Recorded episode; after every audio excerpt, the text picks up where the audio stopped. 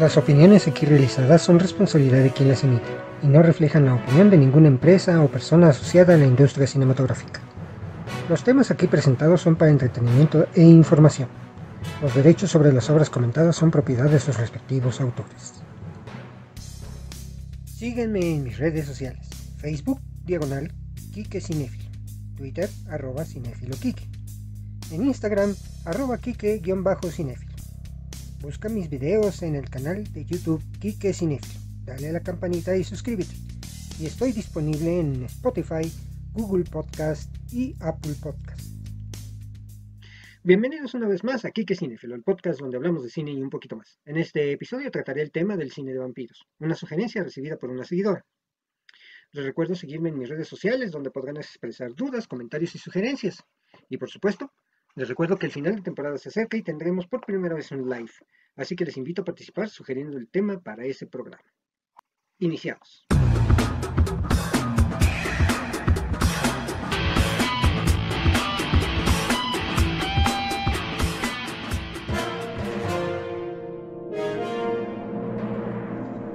El tema. ¡Bu! Ja, ja, ja, ja.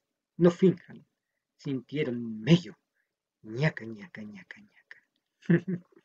Ay, no.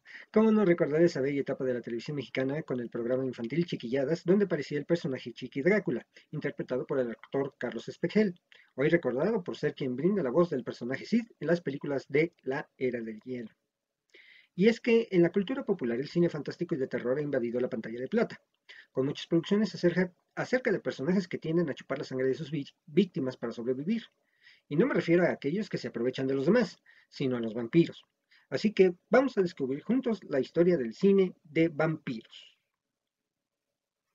La presencia de los vampiros en el cine puede remontarse a los primeros años del género cinematográfico.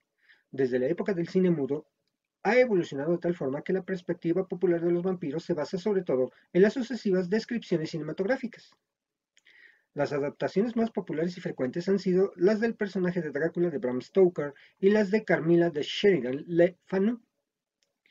En el año 2005, Drácula se convirtió en el personaje de ficción con más adaptaciones y apariciones en el cine, seguido por Sherlock Holmes. El vampirismo ha sido utilizado profusamente en el cine de terror llegando a convertirse en uno de los temas recurrentes de numerosos directores e incluso algunos de los más galardonados han realizado incursiones ocasionales en el género. Ya en 1896, en los primeros días del cine, el famoso director Georges Méliès, inventor de casi todos los trucos y efectos cinematográficos del periodo, realizó una historia de vampiros, estrenada con el nombre de La Menor du Diable, La Mansión del Diablo. Esta película antecede a la publicación de Drácula. En The Vampire de 1913, dirigida por Robert G. Vignola, aparecieron varias seductoras vampiras. La película de Vignola derivaba de un poema titulado The Vampire de 1897 de Rudyard Kipling, el mismo autor de El libro de la selva, quien a su vez se había inspirado en un cuadro de una vampira de Philip Burnett Jones, también expuesto en ese mismo año. Los versos del poema de Kipling, A Fool There Was, Érase un tonto, fueron utilizados como título de la película A Fool There Was de 1915 con la actriz Teda Vara en el papel de la vampira. El poema también fue utilizado en la publicidad de la película. Sin embargo, en estas primeras películas la vampira tenía muy poco de sobrenatural, siendo simplemente una mujer fatal que llevaba a un hombre a su perdición. La primera adaptación sobre el aristócrata inmortal fue sin duda el largometraje húngaro Drácula Halala, de Karoli Lachtai, de 1921, a pesar de que hoy en día esté verdadera y lamentablemente perdida.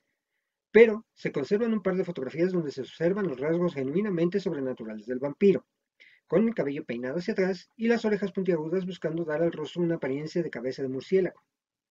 Estética que luego copiaría el actor Bela Lugosi con su cabello engrasado, brillante y también peinado hacia atrás en el famoso filme Drácula del año 1931. Luego llegó Nosferatu, Enie Symphony des Grounds, de 1922, dirigida por Friedrich Wilhelm Murnau. Fue una versión no autorizada del libro de Stoker. En ella se muestra al conde Orlok, un terrorífico vampiro inhumano de cabeza calva y porte nada aristocrático, que siembra la muerte a su paso y lleva la peste a la ciudad de Bremen. Sin embargo, a pesar de sus diferencias para no pagar derechos de autor, en realidad era una versión tan parecida de la novela Drácula de Bram Stoker que la viuda del escritor inlandés interpuso una demanda y la ganó. Los tribunales ordenaron la destrucción de todas las copias existentes de la película. Sin embargo, sobrevivieron al menos cinco copias con las que se haya reconstruido en una versión de, 1994. El actor que encarnó al conde Orlok fue Max Schreck, un reconocido actor de teatro de la época. La primera película estadounidense que aborda el tema del vampirismo fue The Bat, de 1926, una adaptación de una obra de teatro dirigida por Roland West. Un argumento que gira en torno a una siniestra mansión donde un monstruoso murciélago comete una serie de asesinatos. London After Midnight, de 1927, protagonizada por el actor Lon Chaney.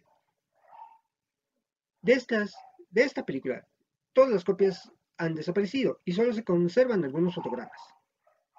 En 1931, Todd Browning, eligiendo a Bela Lugosi para su debut en este importante papel, hace la primera versión sonora de Drácula. Posteriormente, en 1935, Todd Browning realizaría una nueva versión protagonizada por también, por también, perdón, otra vez. En 1931, Todd Browning, eligiendo a Bela Lugosi para su debut en este importante papel, hace la primera versión sonora de Drácula. Posteriormente, en 1935, Todd Browning realizaría una nueva versión protagonizada por, también por Bela Lugosi, con el título Mark of the Vampire, la marca del vampiro. El protagonista es el inspector Burke, que investiga una mansión embrujada y se disfraza de vampiro para salvar a una muchacha amenazada por sus ambiciosos parientes. En 1931, el director alemán Fritz Lang produjo su primera película sonora, posteriormente titulada como El vampiro de Düsseldorf que realmente no es una película de vampiros, pues gira en torno a los homicidios cometidos por el asesino en serie Peter Curten y el revuelo que causa en la sociedad. En ese mismo año de 1931, la compañía Universal Studios, fundada por Carl Lehman, produjo la película Drácula, basada en la versión teatral de la novela de Bram Stoker.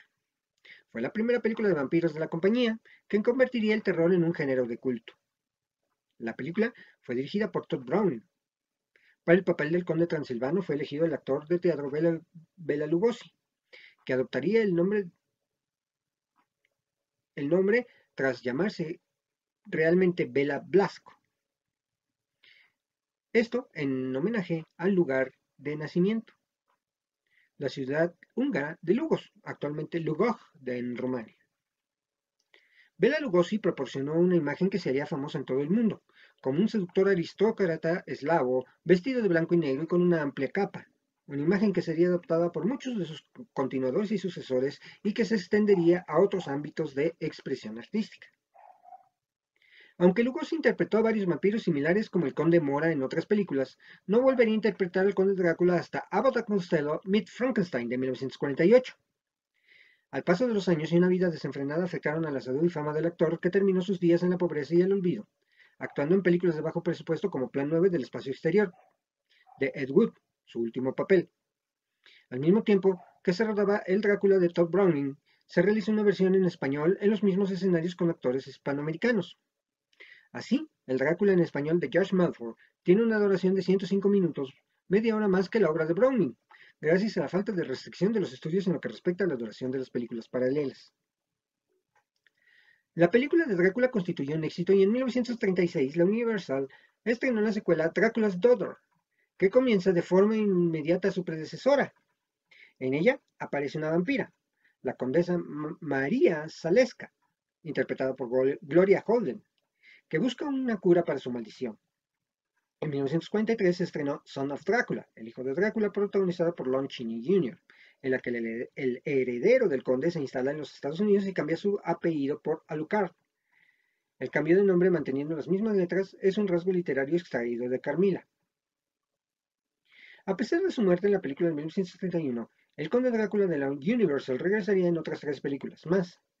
House of Frankenstein de 1944, House of Drácula de 1945 ambas protagonizadas por John Carradine y Abbott Costello, Meet Frankenstein de 1958, en donde los famosos comediantes de la época se encuentran con el monstruo citado y el conde Drácula.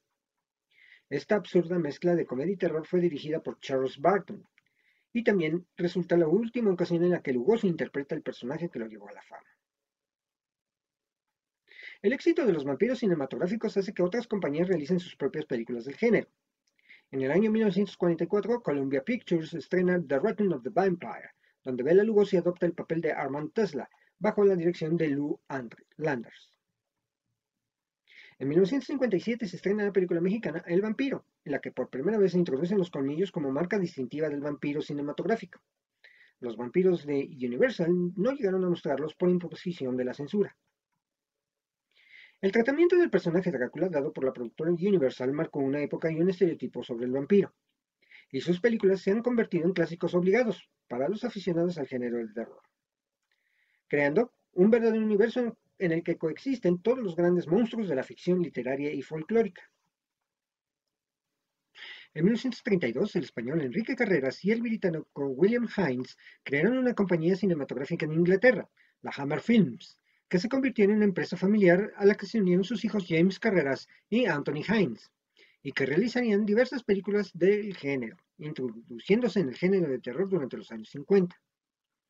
Tras una exitosa versión de Frankenstein en 1958, realizaron su primera película de vampiros, Horror of Drácula, protagonizada por sus actores estrella Christopher Lee como el conde Drácula y Peter Cushing como el cazador Abraham Van Helsing, dirigida por Terence Fisher. Christopher Lee presenta una nueva imagen del conde vampiro, mucho más dinámica y colorida, con colmillos y ojos inyectados en sangre. La interpretación de Lee tuvo tanto éxito que se convirtió en el actor que más veces ha interpretado al conde Drácula en la historia del cine. Al éxito de la película le siguieron siete secuelas y otras películas de vampiros y monstruos. Christopher Lee apareció como Drácula en otras dos.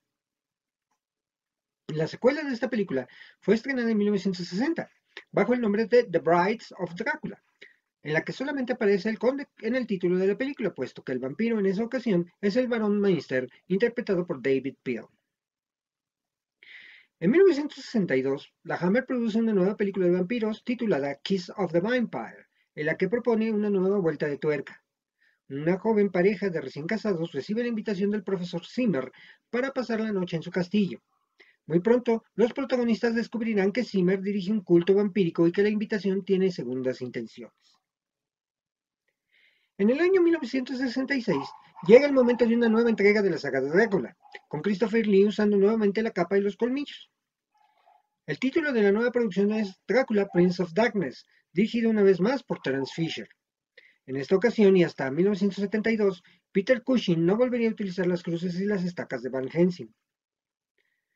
Drácula Has Risen from the, Grave, dirigida por Freddie Francis y producida por Ada Young, es la siguiente película dedicada al terrible conde de 1967. En esta ocasión, el perseguidor de Drácula es un sacerdote interpretado por Robert Davis, otro actor con un gran historial dentro de la compañía. La saga de Drácula creció en popularidad, tanto en su país de origen como en el resto del mundo, por lo que los productores no dudaron en seguir ofreciendo nuevas entregas. La siguiente producción recibe el nombre de Taste the Blood of Drácula de 1970. La película fue dirigida por Peter Sasti. En ese mismo año, Roy Ward Baker realiza la más impactante entrega de la saga, la llamada Scars of Drácula. Este director había trabajado con Alfred Hitchcock, además de haber dirigido algunos capítulos de series televisivas. Después de varios años de ausencia del conde en CinemaScope, se decide retomar el personaje, aunque adaptando a los tiempos modernos y con sus actores originales. Peter Cushing regresa en el papel del cazador de vampiros encarnado, encarnando a Lorimer Van Helsing, un descendiente de Abraham Van Helsing, y Christopher Lee vuelve a encarnar al terrible conde Drácula. El título de la producción es Drácula AD de 1972. En esta ocasión, el conde es devuelto a la vida mediante una ceremonia satánica, pero en King's Road, Chelsea. A esta producción le siguió The Satanic Rites of Drácula en el año 1973, con el retorno de los dos protagonistas principales. A pesar del éxito, que gozaba el personaje entre el público, este fue el final para el conde en la productora inglesa. En esta película, Lorimer Van Helsing continúa con su papel de investigador y cazavampiros, pues estos se atreven a secuestrar a su nieta Jennifer, para sus fines malvados y diabólicos. Estas dos películas que muestran a Drácula adaptado al siglo XX, no son ni la sombra de lo que fueron las producciones de la Hammer en la década de los 60, aunque sus intérpretes originales estén reunidos por última vez. En materia de vampiros, la Hammer no solo realizó películas de Drácula, hay algunas versiones adaptadas a partir de otras importantes novelas, e incluso tres de ellas se basaron en la obra de Carmilla de Sheridan Le Fanu. Las adaptaciones de Carmilla y otras películas similares constituyen un subgénero caracterizado principalmente por su erotismo, centrándose en torno al lesbianismo de la condesa vampira. La primera película de este tipo fue Blood and Roses, de 1961, dirigida por Roger Badin. Pronto, la Hammer, que atravesaba dificultades económicas, decidió revitalizar el género desde esta perspectiva y en 1970 iniciaron la llamada trilogía Karnstein, con The Vampire Lovers, que fue una de las adaptaciones más importantes y de mejor calidad del famoso relato de Sheridan Le Fon, pero con mayor violencia y sexualidad. Las protagonistas fueron Ingrid Pitt y Madeleine Smith, bajo la dirección de Roy Ward Baker. Las películas posteriores fueron más allá, mostrando mayor sexo y desnudez e incluso introduciendo el género de los vampiros en la pornografía. Completan la trilogía Lost for a Vampire y Twins of Evil, ambas de 1971. La condesa Elizabeth Bathory, el personaje histórico en el que se basó Carmilla, también fue interpretado por Ingrid Pitt en Countess Drácula, de 1971. Otros directores cinematográficos de la época también abordaron el vampirismo desde una perspectiva erótica, como el francés Jean Rollin y el español Jesús Franco. Y hoy en día también se abordó el tema Carmilla en otra película, aunque esta en torno de humor, Lesbian Vampire Killers. Entre otras historias de vampiros de la Hammer está Vampire Circus de 1972. En esta película que transcurre en el siglo XIX en Serbia, en medio de una gran plaga que asola la región, Vampire Circus fue dirigida por Robert Young. Capitán Cronos, Cazador de Vampiros de 1973, es escrita y dirigida por Brian Clements, más conocido por su, participación en la génesis y desarrollo de la serie televisiva Los Vengadores. No es una gran historia, aunque tiene bastante acción y suspenso. Básicamente cuenta las andanzas de un cazador de vampiros decimonónico que lucha contra ellos a capa y espada, en forma similar a otro conocido cazador de seres sobrenaturales de la literatura, Solomon Kane de Robert E. Howard. Finalizando la etapa de la Hammer en 1974 aparece The Legend of the Seven Golden Vampires. Esta producción cuenta la historia de un monje chino que viaja a la tumba de Drácula y al llegar a la misma es poseído por el espíritu del conde. La película fue dirigida por Roy Watt Baker y protagonizada por Peter Cushing en el papel del otro de los descendientes del Van Helsing original, en este caso Lawrence Van Helsing. Los vampiros de la Hammer Film se caracterizan especialmente por la abundancia de sangre y efectos derivados, decorados góticos y coloridos, ambiente macabro y erotismo explícito, elementos que la convirtieron en la mayor productora de películas de terror de su época. También contaba con grandilocuentes y espeluznantes bandas sonoras, destacando el trabajo musical de David Whittaker y Christopher Gunning. Salem Slot de 1979 de Tobe Hopper es una adaptación para la televisión realizada en dos capítulos, de la novela anónima de Stephen King, protagonizada por David Soul en el papel de Benjamin Mears. Tiene varias escenas de gran impacto, como la que muestra al vampiro cebándose en un sacerdote y una indefensa familia. Su éxito llevó a que fuera reeditada como largometraje en una versión abreviada, primero en VHS y posteriormente en DVD. En España esta versión se comercializó con el título de Fantasma 2 para aprovechar el tirón de la película Fantasma de Don Coscarelli de 1979, con la cual no guarda relación.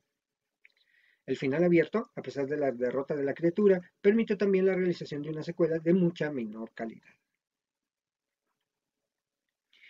The Hunger de 1983 de Tony Scott dirigida por el hermano de Ridley y basada en la novela de Whitley Strieber. Esta película cuenta la historia de una antigua reina egipcia que alimentándose de la sangre de sus víctimas consigue sobrevivir hasta las noches actuales. En 1985 se estrenó Friday Night, una película dirigida por Tom Holland, en que en tono de comedia revitaliza el mito. Charlie Brewster es un adolescente que emprende sus primeros escarceos amorosos con su novia, al tiempo que observa extrañas actividades nocturnas en la casa de al lado. Al poco tiempo, descubre que su vecino es un verdadero vampiro, pese a lo cual nadie le cree. En 1989 se estrenó la secuela Friday Night 2. En 1987 aparece The Lost Boys, dirigida por Joel Schumacher. en donde los vampiros son jóvenes moteros con aspecto de cantantes de rock y de fiesta todas las noches. Los protagonistas son Michael y Sam Emerson, que tras el divorcio de sus padres se instalan junto a su madre en la ciudad costera de Santa Carla. La personalidad de Michael cambia cuando empieza a ir con una banda de moteros cuyo líder es el carismático David. A su madre Lucy no le gustará nada saber en qué se está convirtiendo. Existen dos secuelas, The Lost Boys, The Tribe de 2008 y Lost Boys, The Thirds en 2010, y un cómic, The Lost Boys, Reign of Frogs. La década de 1990 fue un periodo de renacimiento para el cine de vampiros y de varias películas destacables del género. Francis Ford Coppola tuvo una etapa en la que estuvo interesado por los clásicos del terror de todos los tiempos, y en 1992 él mismo abordó la creación de una nueva película sobre Drácula. Posteriormente, en 1994, produjo la versión de Frankenstein que dirigió Kenneth Branagh. Drácula, de Bram Stoker, fue el estreno más esperado de ese año, ya que contaba con la participación del excelente director de la trilogía del Padrino. La película es un clásico imprescindible en el cine de vampiros, tanto por su fidelidad a la novela como sus buenas imágenes y un excelente despliegue de colores y tonos rojizos. Además, la película incluye una serie de pequeños homenajes a la imaginaria del género. El actor Gary Oldman representó el papel del conde y Anthony Hopkins el de Abraham Van Helsing, el cazador de vampiros. Acaba de recordar que también participó en esa película un muy jovencito Keanu Reeves. En 1994, perdón, en 1994 se estrena Interview with a Vampire, la adaptación cinematográfica del famoso libro de Anne Rice, quien además fungió como la guionista de la película.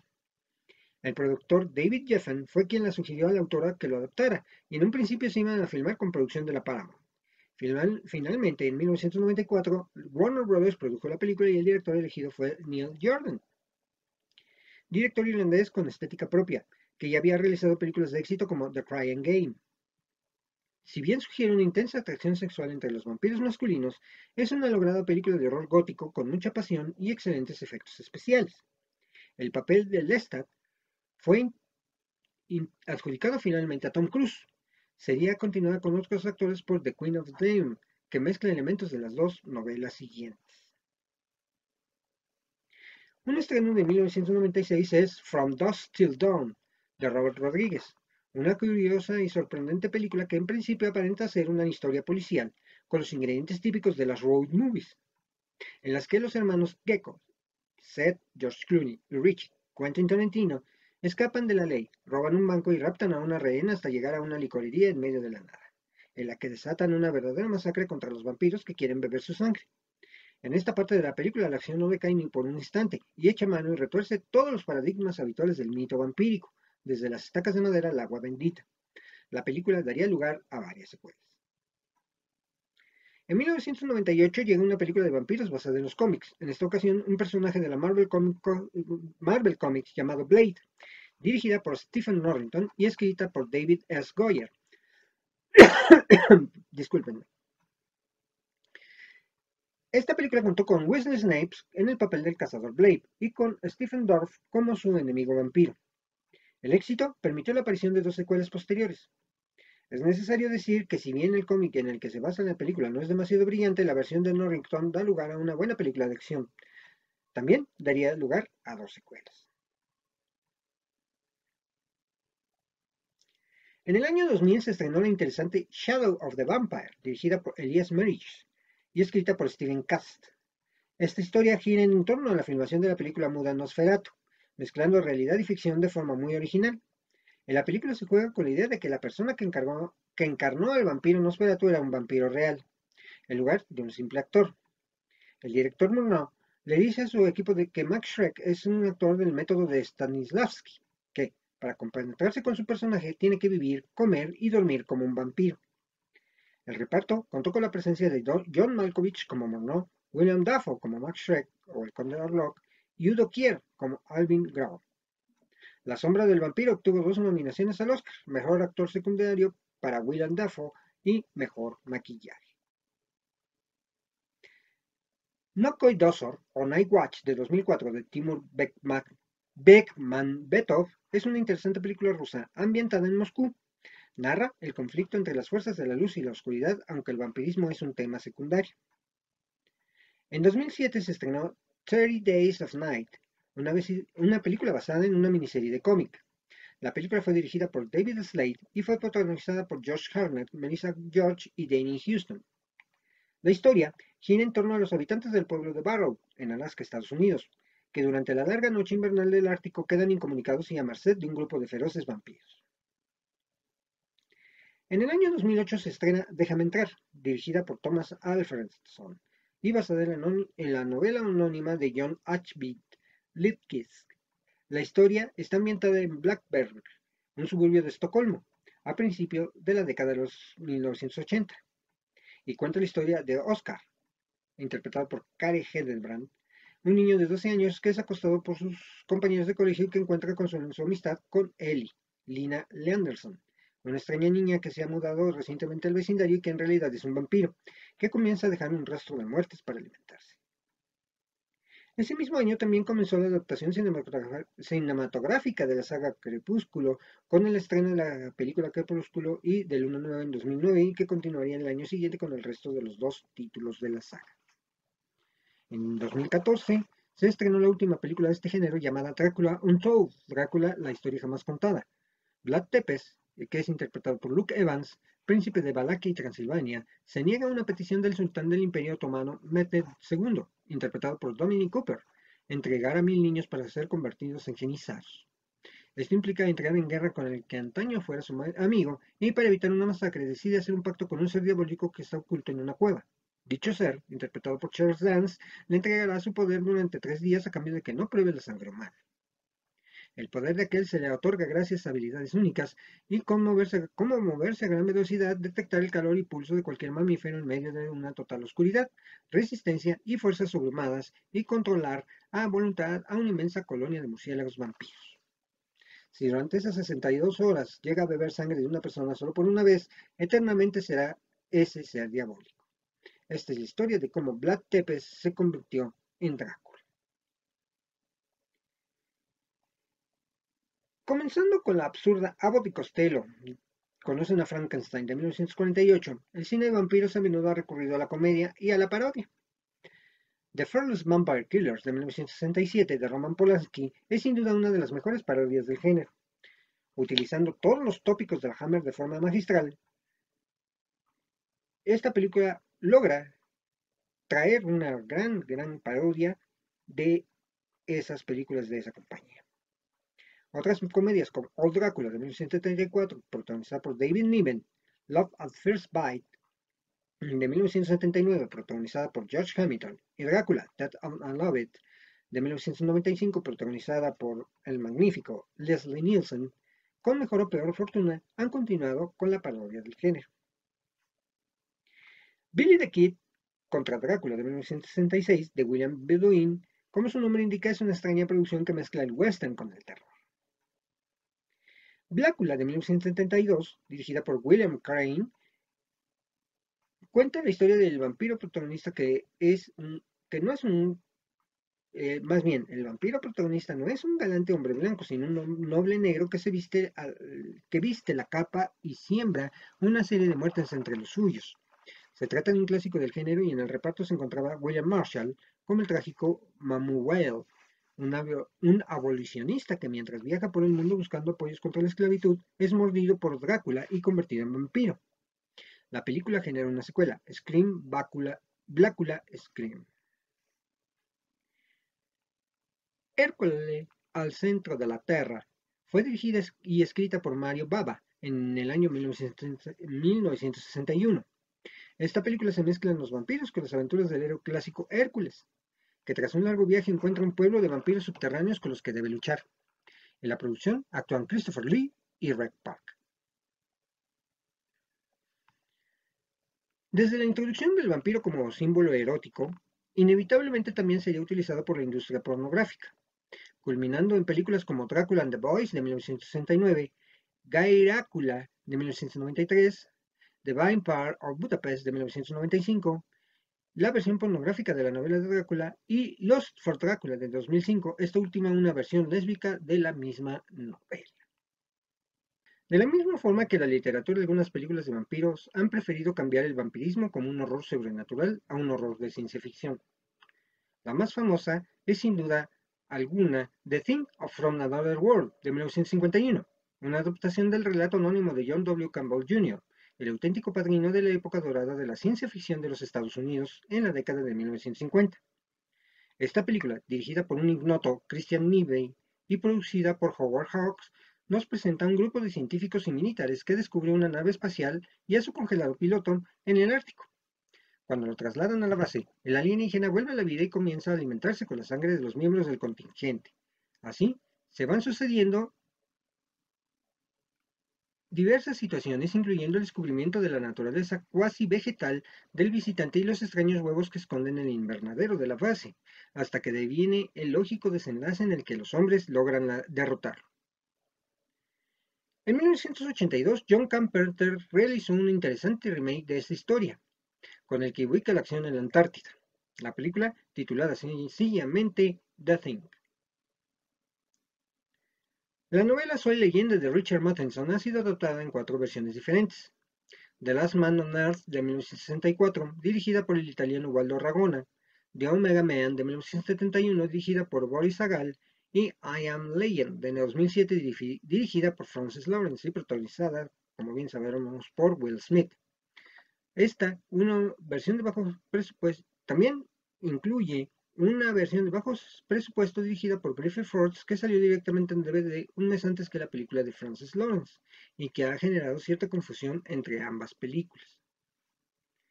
Como en Soy Leyenda, las películas canadienses Rabbit de 1976 de David Cronenberg y Red Blooded American Girl de, 1998, de 1990 de David Bleed, el vampirismo es asociado a una especie de virus.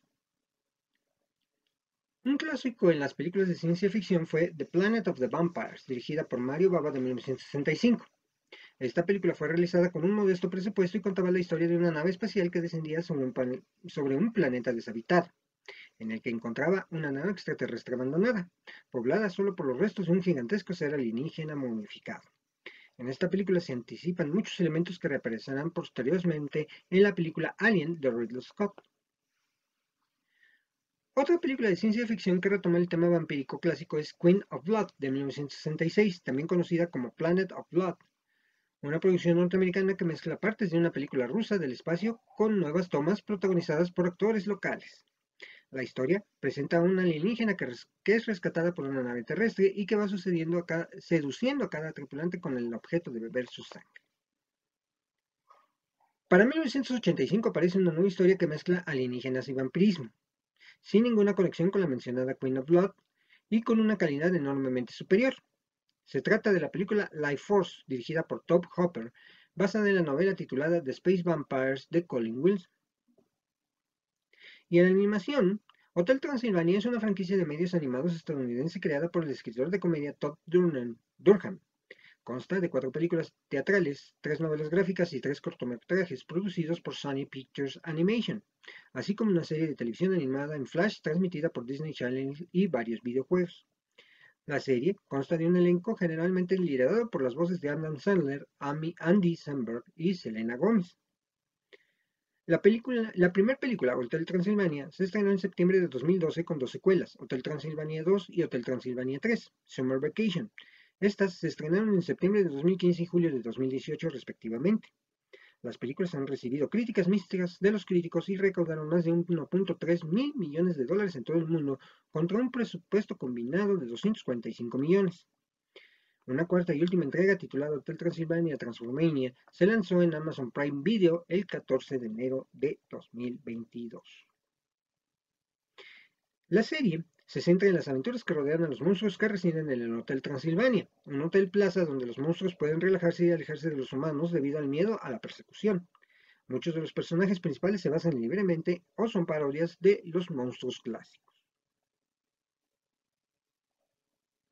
El cine de vampiros en México deriva directamente del cine de Hollywood y muy especialmente de la versión hispana de la película Drácula de 1931 que puede considerarse el punto de inicio a partir del cual comienza la época dorada del cine fantástico mexicano, y más en concreto el denominado ciclo gótico azteca, compuesto por diversas obras heredadas de la tradición del cine de terror gótico de la Universal e influenciadas del cine expresionista alemán.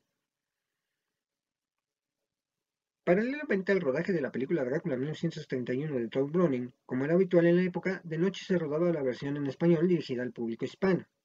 El equipo a cargo de la versión hispana estaba dirigido por George Melford, y aunque menos conocida, resulta superior en muchos aspectos a la versión anglosajona, tanto en resolución cinematográfica, fotografía y transición escénica.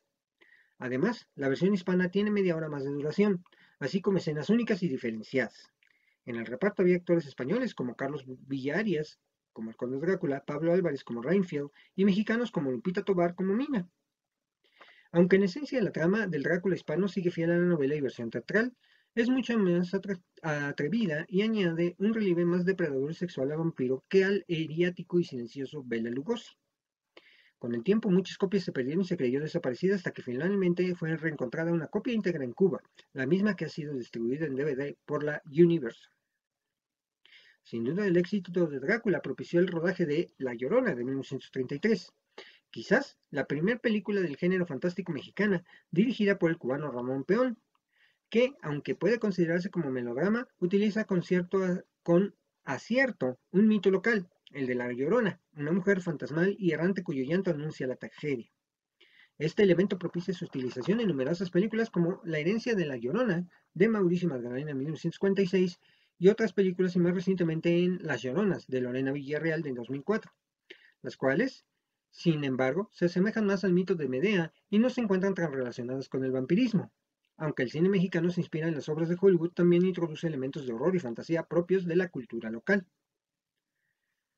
Durante las décadas de 1930 y 40, el cine mexicano se afianza y se convierte en el más prolífico y popular de habla hispana. Entre los diversos géneros, el género de terror se afianza, mezclando géneros como el policial, la comedia y llegando a la década de los 50 a mezclar el mundo de la lucha libre con la participación de personajes como el Santo Blue Demon, entre otros. Entre los elementos argumentales se conjugan los tópicos representativos del género.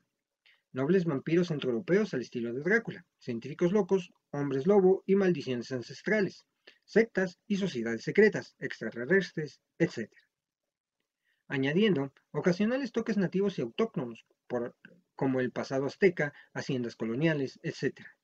Como por ejemplo podemos mencionar Santo contra las mujeres vampiros de 1962, dirigida por Alfonso Corona Blake, Santo en El Tesoro de Drácula de 1969, dirigida por René Caldona, la cual cuenta con una versión para el mercado europeo titulada El vampiro y el sexo. Santo en La venganza de las mujeres vampiros de 1970 y Santo y Blue Demon contra Drácula y el hombre lobo de 1973 dirigida por Miguel M. Delgado. Entre los principales directores del cine fantástico mexicano destacan Chano Urueta, Federico Curiel y Fernando Méndez. En el mes de mayo de 1957, Abel Salazar, que ya contaba con una extensa carrera en el cine mexicano, trató de extender su éxito a nuevos géneros, inspirándose en el éxito de la Universal Pictures en Hollywood. En su proyecto El vampiro, al principio pensó en el conocido actor Carlos López Moctezuma para interpretar al conde Carol de la Bud, pero finalmente prefirió descantarse por un actor menos conocido para el público, eligiendo así a Germán Robles, hijo de exiliados españoles y que acababa de debutar en los escenarios mexicanos. La dirección quedó a cargo de Fernando Méndez. A pesar de estrenarse casi simultáneamente tanto El vampiro como El ataúd del vampiro se convirtieron en éxitos de taquilla y obtuvieron buenas críticas tanto en México como en Europa. Y tanto el director Fernando Méndez como el actor Germán Robles se convirtieron en figuras de culto. Aunque Salazar quería rodar una tercera parte, Germán Robles se negó, aunque seguiría vinculado al cine vampiros. Ante la negativa de Germán Robles, Abel Salazar tuvo que buscar un nuevo actor que interpretara al aristócrata vampiro, eligiendo a Guillermo Murray, que encarnaría al conde Sergio Subotay en El mundo de los vampiros, dirigida por Alfonso Corona Blake de 1960, que pese a sus detalles macabros dista mucho de las películas de Fernando Méndez y el Conde Subotay, está muy lejos de la elegancia y sofisticación del Conde Duval. A pesar de haber rechazado el papel, Germán Robles quedó encasillado como aristócrata vampiro, recibiendo numerosas ofertas para interpretar personajes vampíricos.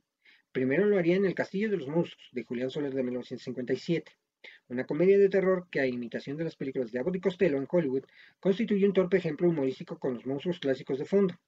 Constituyó un fracaso comercial que llevó a la productora Sisa a la bancarrota. Germán Robles participaría de nuevo como vampiro en 1959, en un serial de 12 episodios de 25 minutos producido por Studios América, que posteriormente sería distribuido en cuatro películas condensadas con los títulos de La maldición de Nostradamus, Nostradamus y El destructor de monstruos, Nostradamus, El genio de las tinieblas y La sangre de Nostradamus. La dirección y el guion estaban a cargo de Federico Curiel, que trasladó a la pantalla su experiencia como artista del cómic. El villano vampírico era un descendiente del histórico Nostradamus, que se enfrentaba al profesor Durán para obligarle a que admitiera la existencia del oculto y sobrenatural y reivindicara públicamente la figura de su antepasado homónimo. En 1961, Chano Urueta rueda por cuenta de APSA, la productora de Abel Salazar, El varón del terror, una delirante mezcla del género de terror y ciencia ficción, en la que el villano varón Vitellius es condenado a la hoguera, pero maldice a sus ejecutores y regresa 200 años después asumiendo la identidad de un alienígena devorador de cerebros. Claramente influido por la productora inglesa Hammer, Federico Curiel rodaría en 1966 El Imperio de Drácula, donde el barón Draculstein, Eric del Castillo, fue publicitado, pero no obstante por la imagen del vampiro de Germán Robles.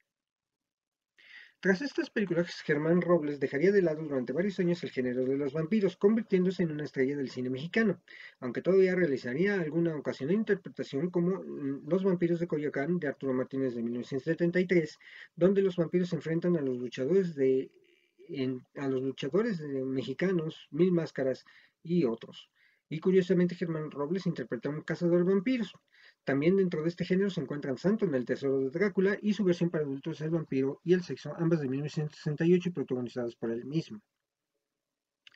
A partir de la segunda mitad de la década de 1960, el cine fantástico y de terror mexicano comienza a perder buena parte de su encanto y calidad, víctima de la saturación de producciones y el descuido en los rodajes.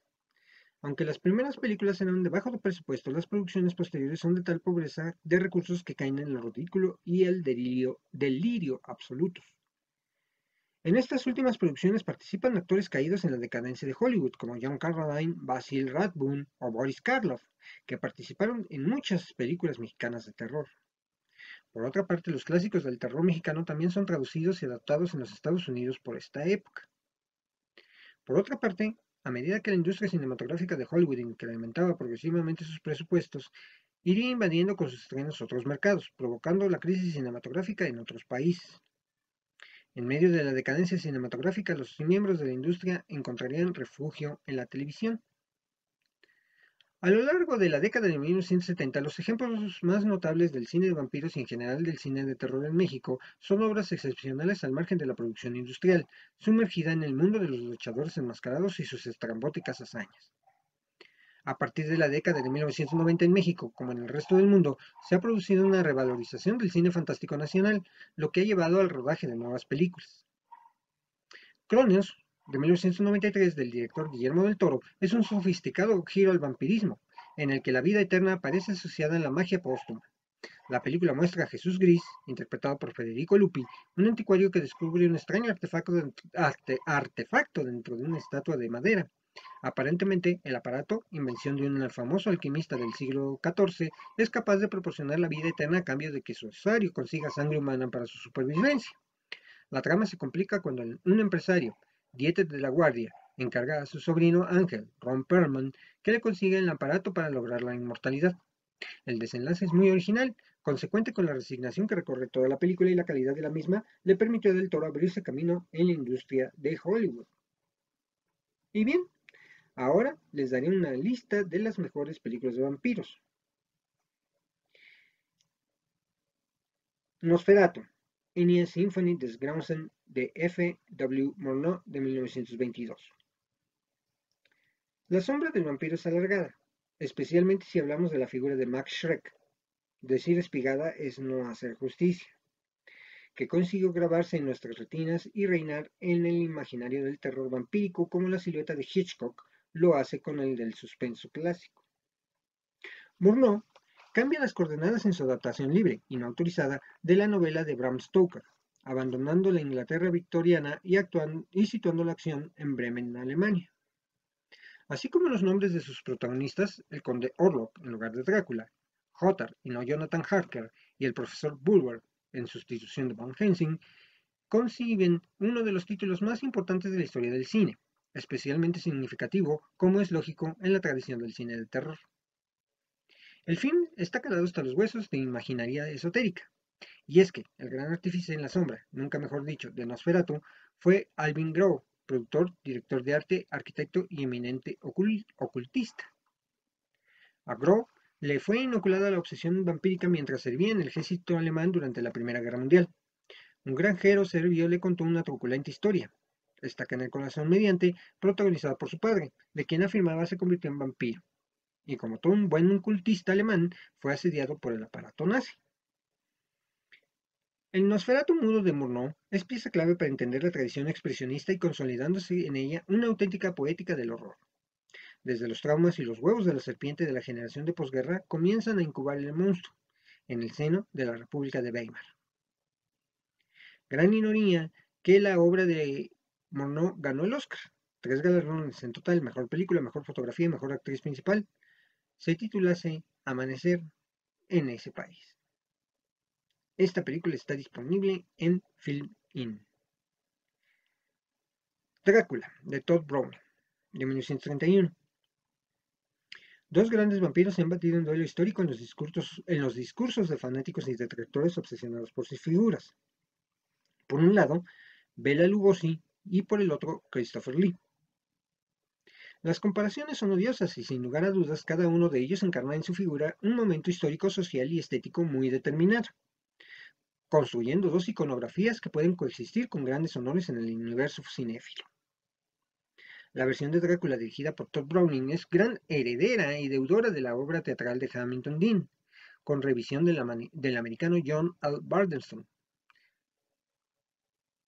su puesta en escena así lo evidencia, y se ha convertido en uno de los estandartes del cine de terror clásico de aquella potente e entrañable etapa dorada de la Universal. En palabras del crítico español Jesús Palacios en su escrito Terror Visión, relatos que inspiraron el cine de horror moderno de 2018, hablamos del gran ciclo gótico con el que Hollywood secuestró el género de terror y a muchos de sus grandes creadores europeos, consagrándolo como uno de los más exitosos y comerciales internacionalmente. Lugosi parece postularse en sin mácula como el candidato ideal para un legado eterno, aunque no fue la primera opción, ya solamente teniendo en cuenta el origen de su sangre.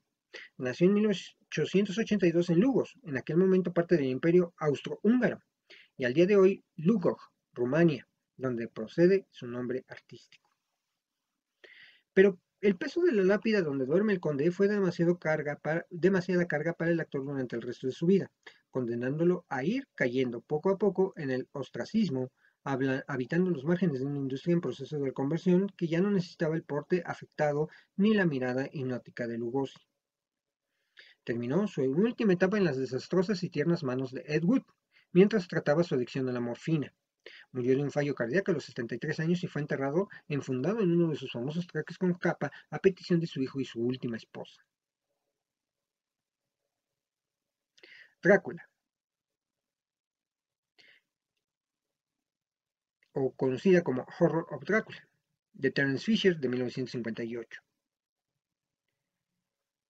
Para muchos, los ojos inyectados en sangre de Christopher Lee representan la estampa más emblemática del conde. Su dualidad es su sublime, entre, entre la aristocracia pulcra e imperturbable y su magnetismo animal y primitivo a la hora de encender el deseo en sus víctimas. Las variaciones del horror británico tuvieron un sello elegante, atrevido, fantasioso y con un tímido, a los ojos de hoy en día, ingrediente sexual, el cual fue clave en su éxito frente a una efervescente industria televisiva que amenazaba con sepultar al cine. Hablamos de la Hammer, productora de base londinense cuya edad de oro se comprende entre mediados de los años 50 y mediados de los 70. Subrayar la pulsión Eros-Thanatos como uno de los ejes principales de la mitología vampírica, fue fundamental para convertir las distintas versiones del Conde Drácula concebidas en el seno de la Hammer en auténticas obras de culto. La primera de todas ellas y pieza inaugural fue Drácula, Horror Drácula, dirigida en 1958 por uno de los autores más sustanciosos de la casa, Terence Fisher, y protagonizada por un Christopher Lee que sabe danzar entre el erotismo y el sadismo timorato, de nuevo, 1958 esquivando al enjuto y recto Peter Cushing en su papel de Van Helsing. Fisher, sustentándose en la inteligente adaptación de la novela de Stoker por parte de Jimmy Sangster, nos plantea una variación muy interesante del suspenso al que estábamos acostumbrados en la historia. Jonathan Harker ya sabe que el conde es un no muerto ávido de sangre, lujurioso y manipulador, y en su plan maestro está infiltrarse en sus dominios para aniquilarlo. De modo que, tanto el espectador como el supuesto protagonista de la historia parten de la misma información. Y supuesto es porque quien tomará realmente el revelo de acabar con la bacanal de sangre y deseo nubil, que fiestas, será la némesis del vampiro, el Dr. Val Helsing, interpretado por Peter Cushing. Todo ello en un exquisito Technicolor. Su secuela, Drácula, Príncipe de las Tinieblas de 1965, que está disponible en Film eh, es aún más disfrutable y explícita, a pesar de la censura institucional con la que tuvo que lidiar. La siguiente película es El rojo en los labios, Las Labres Rouge, de Harry Kummel de 1971. Y con los 70 llegó el estallido de las vampiresas, con grandes ecos en producciones underground como las insaciables Vampiros Lesbos que reinaron en el universo de James Franco. Film que se, estrenó, precisamente en el, en el mismo año que el de Harry Kummel, aunque ambos difieran un poco en sus tradiciones estéticas. El euro-horror, cine exploit fantástico y de terror europeo de la década de los 70, tuvo entre sus nombres propios precisamente Harry Kummel y a Jess Franco, pero también los delirios eróticos y anacrónicos de Jen Rowling y la febril pesadilla estética del guialo italiano de Dario Argento, que podríamos considerar un subgénero dentro de esta prolífica producción de cine europeo.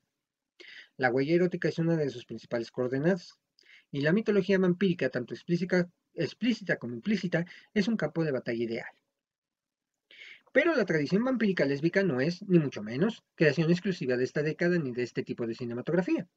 Desempolvemos las telarañas de la memoria popular y hablaremos de Carmila, el relato gótico de Sheridan Le publicado por primera vez de forma seriada en la revista The Dark Blue de 1871, posteriormente recogida en su compendio de novelas cortas In a Glass Darkly, lo cual significa, ni más ni menos, que presidió 26 años a la novela de Bram Stoker y que evidentemente tuvo un influjo innegable en la creación de la obra que se convertiría en paradigma. ¿Thriller psicosexual y lesbiano? ¿Película arti de vampiros? ¿Para qué elegir? En el rojo, en los labios de una joven pareja de recién casados, aterrizan en un hotel belga de elegancia, decadente, prácticamente abandonando, abandonado fuera de temporada. Allí se encontrarán con la condesa Bathory y su alucinada sirvienta, la sofisticación surge en la condesa como si el soporte de la vida eterna y acomodada invitase juegos macabros para entretener el apetito. Con ella viene el deseo, el sadismo, el sexo y la muerte. El vestido de lentejuelas plateadas reflectante de Delphi Seyrin, que parece evocar el ocaso de las divas clásicas, es inolvidable. La banda sonora de François de Roubaud se encarga del resto. La siguiente película que, de la que les voy a hablar es Nosferatu, Vampiro de la Noche. Nosferatu Phantom der Nacht, de Werner Herzog, de 1979. Esta es una espléndida recuperación del mito y de los estilemas del expresionismo alemán y del cine mudo, tomando como referencia el Nosferatu de Murnau. La fascinación de Herzog por este film parece ejercer un poder sobrenatural en su propia obra. En este sentido, merece pena recuperar algunas de las palabras clarividentes, hermoso homenaje que el célebre crítico Roger Ebert le dedicase. Hay una cualidad en el color de la fotografía del Nosferatu de Werner Herzog que cala los huesos. Es rica, pesada, profunda. La tierra se ve fría y sucia. No hay mucho verde y este parece mojado. Las montañas son escarpadas, grises, con bordes afilados. Es una película de notable belleza, pero sin hacer ningún esfuerzo en atraernos o mimarnos visualmente. A menudo hay algo terrible e impresionante en la descripción de la naturaleza de Herzog, no siendo tan inspiradora como implacable. Y es que, en efecto, el viaje de Jonathan Harker, siempre interpretado por Bruno Ganz, no es un mero tránsito para llevarnos al corazón de las tinieblas. El, el paisaje y la naturaleza adquieren un protagonismo especial en la mirada de Herzog, como lo tendrían en todo buen relato folk horror, anunciándonos así esos horrores inevitables que en ella misma guarda en su seno. Las sensaciones del film de Herzog se mueven entre una casa de muñecas de porcelana maldita y un cuadro del romanticismo azotado por la naturaleza. La belleza es tan triste como sublime. La palidez enfermiza de una Isabel Adjani, prostrada en su lecho, más cerca de cualquier otro plano que el del humano. Se funde con sus sábanas y con el rostro lechoso de la criatura sin más legado que la muerte y la putrefacción. Pero que alberga, inexplicablemente, la capacidad del enamoramiento y del deseo, quizás un alelo grabado en su esqueleto como un acto reflejo, una última mueca. Esta película está disponible en Prime Video. Y bueno, estas son las mejores películas consideradas así por los críticos eh, en, diversos sitios web que consulté. Hay muchas películas, quedó fuera precisamente eh, Drácula de Bram Stoker, aunque no lo la consideran buena, con buena estética y todo esto, pues no, como se hizo de manera muy comercial, pues no la consideran tal cual como del culto, pero pues sí vale la pena. Y quiero mostrarles, dentro de mi gran colección que tengo de películas, precisamente tengo la original Nosferatu. Esta película, mm, pues, eh, curiosamente se vendió en México por Cima Entertainment. Eh, no sé cómo es que llegó a manos de Cima. Eh, la verdad es que y cuando yo la vi, la compré en las tiendas de Carlos Slim, Mix Up. Este, no sé por qué, pero inmediatamente que la vi dije, me la llevo. Y de hecho era la última copia que había eh, en, el stand, y de hecho estaba en el stand de las ofertas. Entonces, seguramente esta película no se vendió con éxito en México, pero es que los que somos cinéfilos, pues por supuesto sabemos de la importancia de este cine y obviamente esta es una obra maestra y afortunadamente está en alta definición en Blu-ray. Entonces, eh, yo se la recomiendo, si la pueden buscar por ahí en alguna plataforma digital, no se van a arrepentir de verla. También hablábamos un poco acerca de pues, las parodias. Ahí tengo por ahí pendiente el hablar de las comedias absurdas, ya hablamos de Drácula, Ámalo, muere, muere o Ámalo, eh, protagonizada por el magnífico Leslie Nielsen, em, las películas de Friday Night, eh, películas ochenteras dirigidas a los jóvenes de aquellos años, y también la película de los Muchachos Perdidos, también muy buena, eh, en la que salen muchos jóvenes que trascendieron, como este, River Phoenix, como este, se me fueron los momentos, ¿no? Christian Slater, este, eh, Kiefer Sutherland, eh, en fin, varios, varios jóvenes que participaron en esa película. Y bueno, obviamente pues el cine vampírico, hablamos también del cine, de la importancia del cine, quien no recordaba, hace como cinco años falleció Germán Robles, que esa, ese porte pues le dio obviamente eh, eh, la manera de poder interpretar correctamente al conde Drácula. En fin, dime qué opinas. ¿Qué opinas de este tema? Eh, contáctame en mis redes sociales. Estamos en Facebook, en Twitter, en diversas plataformas para que nos dejes tus comentarios, tus dudas y tus sugerencias acerca de los temas, de este tema y de otros temas que ya hemos tratado en nuestros capítulos anteriores. Continuamos.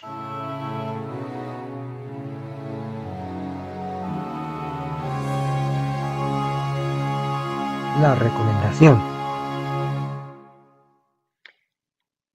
La recomendación de esta semana es la película Drive My Car, este, que recientemente se estrenó en cines. Es una película japonesa dirigida por Ryusuke Hamaguchi, con guion del mismo y de Takamasa Oe, y en su reparto cuenta con las actuaciones de Hidetoshi Nishijima, Toko Miura y Masaki Okada.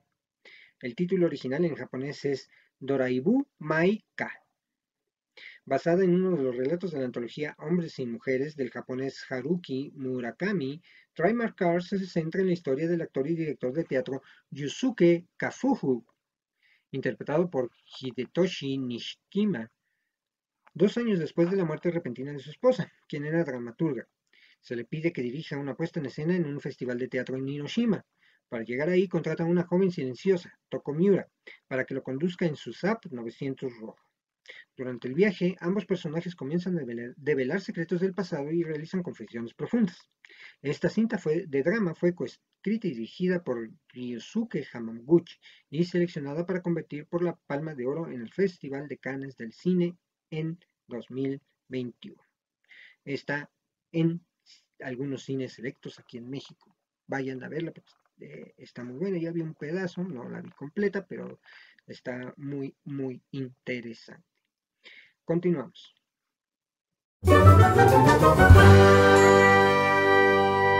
La frase cinematográfica. La frase cinematográfica de esta semana es, escúchelos, niños de la noche.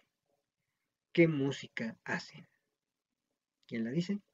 La menciona Bela Lugosi en la película Drácula de 1938.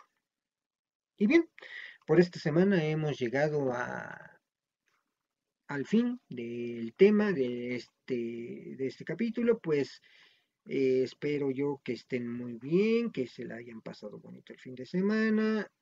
Eh, estamos a punto de llegar a las vacaciones de eh, Semana Santa los últimos dos capítulos se llevarán a cabo después de la Semana Santa. Voy a descansar la Semana Santa, no va a haber capítulo. Entonces, eh, para que ustedes estén eh, atentos al live que va a ser en el programa número 24 de Quique Cinéfilo, el podcast donde hablamos de cine un poquito más. Así que pues, muchas gracias por su atención. Síganse suscribiendo en la base de suscriptores en YouTube, va. También en Spotify, en Apple Podcasts, en Google Podcasts. De verdad, denle a, la campanita, suscríbanse en YouTube. Eh, con eso pues van a ayudar a la difusión del programa. El programa de la semana pasada del Día de San Patricio ha sido todo un éxito, gracias a todos ustedes. Y pues bueno, ¿qué les puedo decir yo? Agradeciéndoles como siempre de antemano el apoyo a este proyecto. Como vengo diciéndolo, no es un proyecto profesional, es un proyecto amateur, pero al cual le estamos echando muchas, muchas ganas. Esto fue, pues, Quique Cinéfilo, el podcast donde hablamos de, de cine. Les digo, Quique Cinéfilo, el podcast donde hablamos de cine y un poquito más. Y los espero la próxima semana. Hasta luego.